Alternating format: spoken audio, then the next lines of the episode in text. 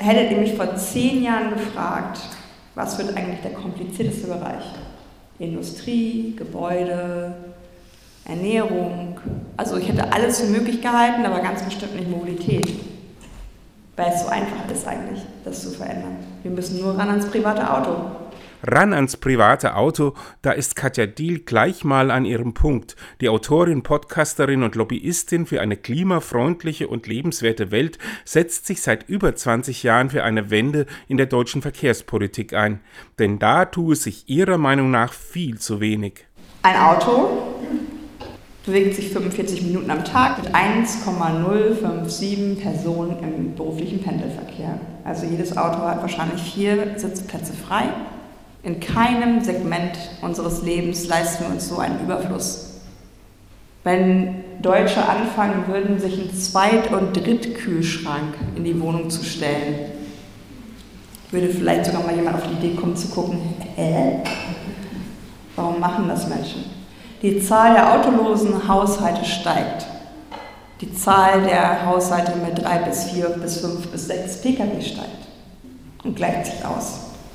Diese Spirale sollte man unterbrechen, meint Deal, und überhaupt sollte jeder Mensch das Recht haben, ein Leben ohne eigenes Auto führen zu können. Nun sollte man meinen, dass niemand gezwungen ist, ein Auto zu fahren, doch da täuscht man sich, sagt Deal. Sie zitiert da beispielsweise eine Anästhesistin, mit der sie für ihr Buch gesprochen hat. Die sagt, ich will nicht Auto fahren. Am allerliebsten würde ich dieses Auto verkaufen und nie wieder einsteigen.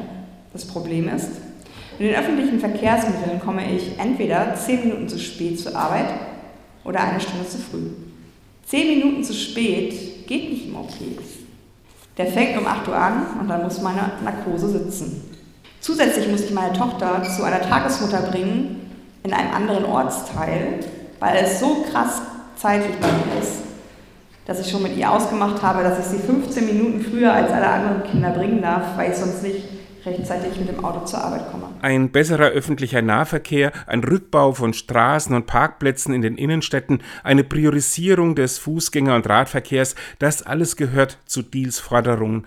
Sie verweist auf Paris, wo man seit 2020 auf neue Verkehrskonzepte setzt, mit dem Ziel, den Autoverkehr weitgehend aus der Stadt herauszuhalten.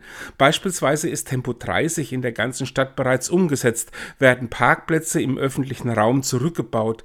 Deal hat sich das angesehen und viele Maßnahmen entdeckt. Die Lebendigkeit und den Komfort einer Großstadt mit der Leichtigkeit und dem Grün eines Dorfes vereint.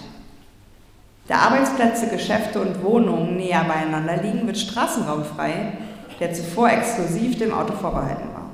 Die Umweltbelastung sinkt und es wird Platz für Gärten, Fahrradwege, Sport- und Freizeiteinrichtungen geschaffen. All dies ermöglicht es den BewohnerInnen, ihre täglichen Aktivitäten aus ihren in Paris meist kleinen Wohnungen in einladende, sichere Straßen und Plätze zu verlegen. 120 Schulhöfe wurden als grüne und bepflanzte Oasen für alle gestaltet. Es gibt Schulstraßen, auf denen Autos verboten sind und wo Bäume und Bänke aufgestellt wurden. Diel übte in ihrem Vortrag harte Kritik an der Unbeweglichkeit der deutschen Politik.